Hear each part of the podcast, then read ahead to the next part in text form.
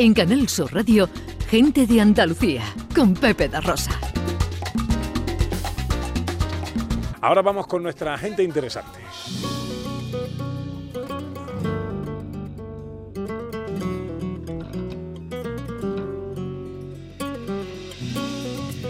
Cierto es que las redes sociales son una hoguera de opinadores, aspirantes a contertulios, redentores, propagandistas y demás fauna amiga de la charlatanería. Cierto es que nos gusta mucho una conspiración y montarnos nuestras propias películas.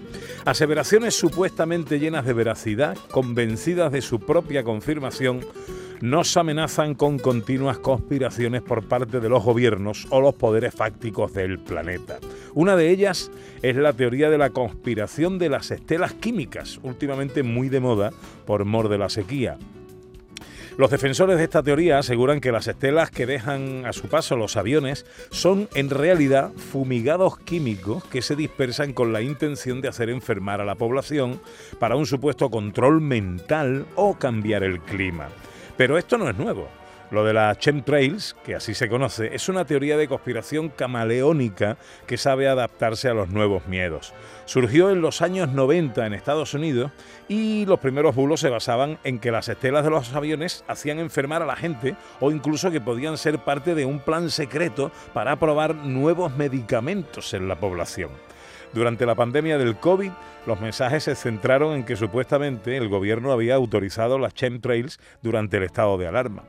La más reciente viene de 2022 y viene a afirmar que se trata de un plan para acelerar o provocar el cambio climático y el calentamiento global y justificar así las medidas que se quieren tomar para combatirlo. Hoy queremos hablar de esta teoría conspirativa y lo hacemos con el director de la Cátedra de Cambio Climático de la Universidad de Málaga. Es también profesor de Planificación Territorial en el grado de Ciencias Ambientales y en el Máster de Gestión Ambiental, botánico dedicado al estudio de la incidencia del cambio climático y en su mitigación con soluciones basadas en la naturaleza. Es don Ángel Enrique Salvo Tierra. Don Ángel, muy buenos días. Muy buenos días, encantado de, estar con vosotros. Eh, bueno, encantado nosotros, le agradezco mucho eh, que haya venido además a su casa, en mi casa, de, Canal Sur en Málaga. Y claro, lo, primero, y permítame, yo no me puedo resistir a estas cosas. Don Ángel de nombre, eh, Salvo de primer apellido, Tierra de segundo apellido. En fin, usted estaba predestinado a su trabajo, ¿no? Totalmente, totalmente. Yo creo que ahí hay una conjunción entre mi padre y mi madre en un momento determinado de la historia y me, llevan hasta, hasta esta fórmula que, que, la verdad es que agradezco y que me ha servido indiscutiblemente para orientarme a lo largo de todo el camino de mi vida científica y de gestión. Y bueno, pues encantado de hacerlo, porque si hay algún momento en donde ahora mismo se requiera salvar la Tierra, es precisamente en estos momentos. bueno, eh, ¿cree usted en un plan secreto que pretenda modificar el clima, provocar enfermedades, controlar, eh, controlar la natalidad o directamente acabar con la humanidad? Me parece la paranoia más... Eh, bueno, eh, está claro de que hay gente que requiere de, cuando se desconoce, lo peor que puede tener la humanidad es el desconocimiento. Y cuando se desconocen eh, las cosas, pues se buscan tribulaciones, porque no son ni siquiera teorías, son paranoia o son tribulaciones que se hacen de intentar buscar una razón que pueda explicar mm, lo que no conocemos.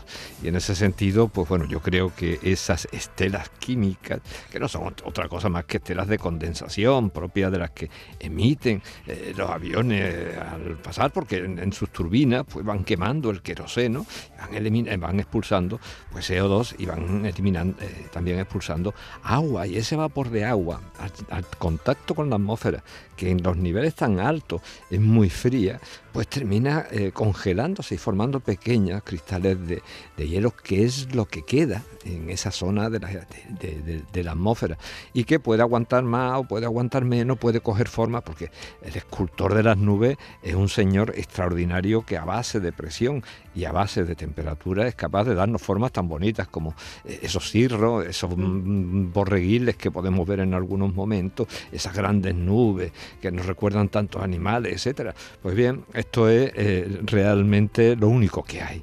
Todo lo demás, pues no se ha, eh, evidentemente no se ha eh, demostrado absolutamente nada, ni nadie tiene ningún interés, entre otras cosas, por, por una sencilla razón, y es que nadie sabría es decir, de llevar a cabo algo de esto, nadie sabría las consecuencias secundarias, terciarias, segunda derivada que puede tener, cómo puede afectar a vecinos. Un caso de, esto es de los cañones de, eh, granífugos, ¿no? De, para, espantar el, granizo, ¿no?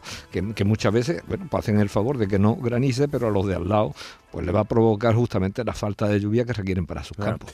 Pero eh, eh, esta estela em, condensada ahí, ¿tiene algún efecto en el, en el clima? Quiero decir, donde hay una estela, por ejemplo, no puede llover o, o afecta de alguna manera a... Esto es algo que se está estudiando en estos momentos y lo estamos estudiando también desde la Cátedra de Cambio Climático porque estamos viendo que la intensidad de los vuelos eh, de aviones pues están generando también, están contribuyendo también al calentamiento global del planeta. Se produce una irradiación una radiación, una radiación que mm, va a generar justamente, va a incrementar todavía más la temperatura en, el planeta. De ahí que hayamos visto muchos eh, estados que mm, han determinado reducir los vuelos, los vuelos aéreos para no contribuir más a ese calentamiento global.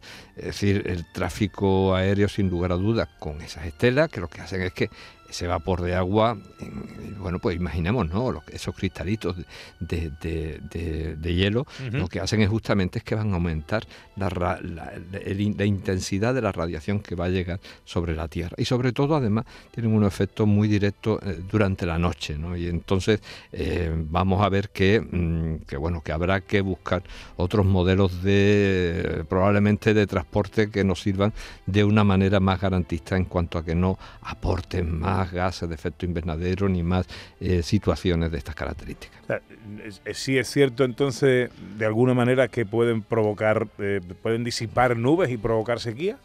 Hay cañones de, precisamente para formar nubes, es decir, aunque está muchas veces lo que se llama la siembra de nubes, aunque está puesto muchas veces en cuestión de, de los efectos directos en la zona en donde se producen, ha habido, bueno, a lo largo de la historia hay algunos casos muy significativos, ¿no? como en la propia guerra de Vietnam, la utilización de determinados componentes, pero eh, la verdad es que, eh, bueno, pues pueden alterar el clima.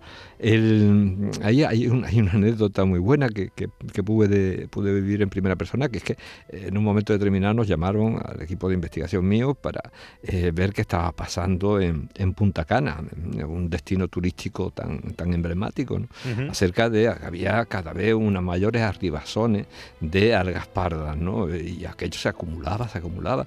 Se había alterado lo que es la oscilación del Atlántico Norte y había trasladado hasta allí grandes cantidades de algas vagantes hasta allí. Estas algas bueno, pues lo que nos pedían precisamente una cadena hotelera importante a nivel internacional era ver cómo podían eliminarlo. Bueno, pues cuando me describían eh, los, de allí, eh, qué era lo que pasaba, pues me llamó mucho la atención que por la noche eh, se despedía una gran cantidad de, vapor, de, mal olor de, aquella, de aquella alga y finalmente producían lluvia.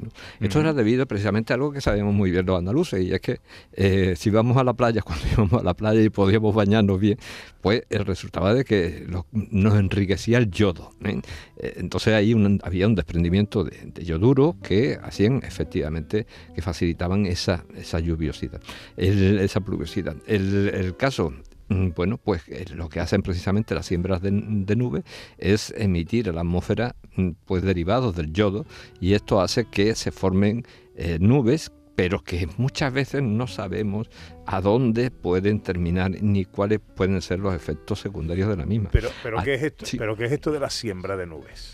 Siembra de nubes que podemos llegar a, a generar nubes en, en, la atmósfera de una manera relativamente sencilla, precisamente a partir de ese yoduro de plata, ¿eh? que, bueno, eh, se lanza o bien con aviones o bien incluso con una, unos artefactos bastante complejos que junto con el dióxido de carbono van a formar finalmente eh, nubes que pueden en su gran mayoría facilitar la precipitación en una zona concreta.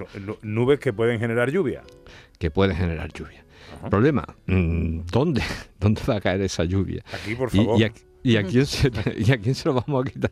Porque probablemente sea más efectivo cantarle a la Virgen de la Cueva que, muchas veces esta siembra de nubes. ¿no? Y, yo creo que, es importante darnos cuenta precisamente que en el, cambio climático son muchas las variables que van a, a intervenir. ¿no?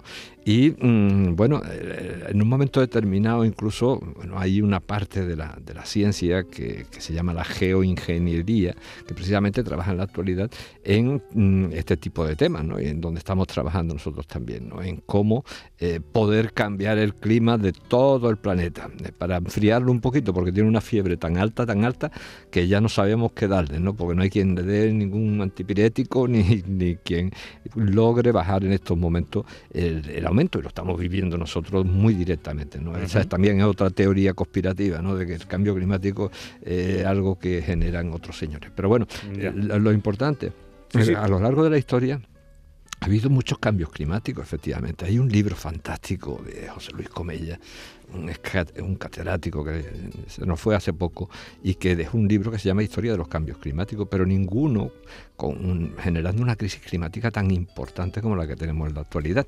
En un momento determinado, pues, bueno, asesoran a, determinados gobernantes acerca de que dentro de todos los cambios climáticos de la Tierra, los que más han afectado han sido los eh, volcanes y por otra parte los meteoritos, ¿no? básicamente aparte de las radiaciones solares en algunos momentos.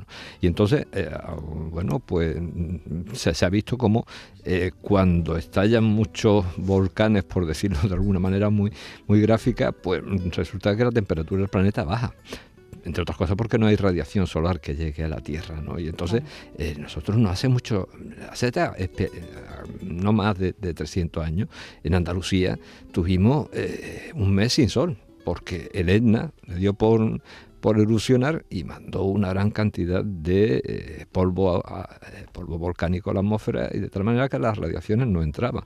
Y aquello acabó con una cosecha muy mala para Andalucía, con una hambruna fuerte con temperaturas muy bajas, en fin, que se alimentaron pues todas las condiciones como para que apareciera también uno de los brotes de peste ¿no? en, aquel momento. Es decir, vemos que, bueno, pues a ese gobernante al que les contaron una historia pues parecida a la que cuento ahora mismo, pues se le ocurrió decir, oye, ¿por qué no tiramos una bomba atómica dentro de un volcán y seguro que generamos un enfriamiento del planeta? ¿no? Ya os podéis imaginar cuál era el gobernante, la de norteamericano, y, bueno, pues tras, esta, esta, este tipo de actividades pues le, le ilusionaban mucho. ¿no?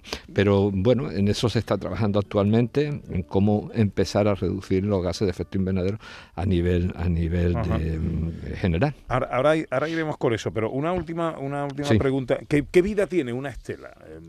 Eso depende de, de, dos factores fundamentalmente, de la altura en la que esté y de la temperatura que haga en esa altura puede llegar a, durar mucho tiempo si hace frío en, la zona alta de, temperaturas por debajo de los 50 grados bajo cero, eh, pues hacen que eh, permanezca mucho más tiempo. Eh, ¿Por qué? Porque son cristalitos de nieve. Fíjate, hay, aquí también una anécdota muy buena. Seguro que habéis leído los, libros de Asterix, ¿no? Y, bueno, pues una de las preocupaciones que tiene permanentemente el líder de, aquel poblado eh, era Galo, que era que, el cielo se cayera sobre nuestras cabezas. Y es que efectivamente en un momento determinado se llegó a formar una gran cúpula de, hielo en, altura y se desprendieron eh, en forma de grandes trozos de, hielo. ¿no? El, entonces, eh, ahí es donde nos vamos a encontrar con, eh, con algunas de las características, y es que en alturas superiores, ya digo, con unas temperaturas por debajo de los 50, de los 50 grados, eh, van a durar mucho. Eh, y por otra parte, si están en las zonas más bajas y más cálidas, pues evidentemente duran poco. la otra contribución, el viento. el viento es ese escultor de las nubes y por tanto pues nos vamos a encontrar que van a tener forma pues muy llamativa, a veces eh, con surcos, con es decir que van a ir digamos que aderezando todavía más la teoría esta de la conspiración de, este, las químicas. Enrique, apenas tenemos ya tiempo, pero no me resisto a preguntarle porque eres botánico, estás dedicado al estudio de la incidencia del cambio climático y en su mitigación con soluciones basadas en la naturaleza. Al menos como titular, ¿cuáles son algunas de esas soluciones?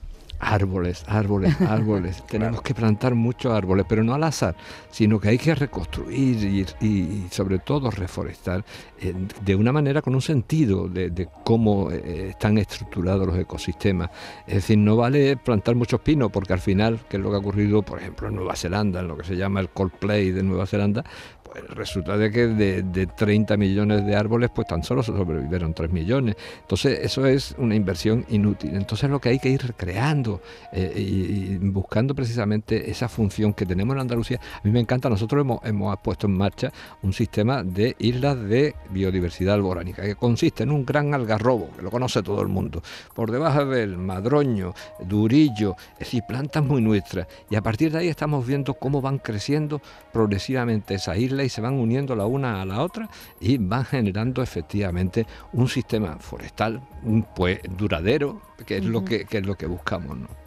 Y la evitación de los incendios también eh, eh, contribuiría mucho a, todo esto. Bueno, el profesor, descartamos cualquier tipo de teoría conspiranoica en torno a las estelas y cuando veamos estelas, pues no le demos más importancia, ¿no? no, hay que darle ninguna, ninguna.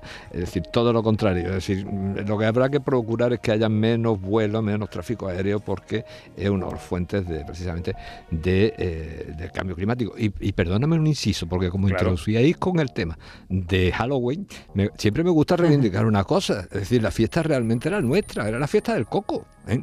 Ah. Eh, aquí se cogía la calabaza, se le hacía un agujerito y ah. se asustaban a los niños con eso. Es decir, esto no viene de fuera, es decir, esto lo hacíamos nosotros, eh, especialmente en Huelva y en la zona del Algarve era bastante frecuente. Fíjate hasta qué punto que cuando llegan los primeros expedicionarios al, Pacífico y ven en los cocoteros, mm, entonces no se llamaban cocoteros, ven unas palmeras que dan unos frutos grandes que tienen tres agujeritos, que mm. parecen dos ojos y una nariz, ¿no? una boca.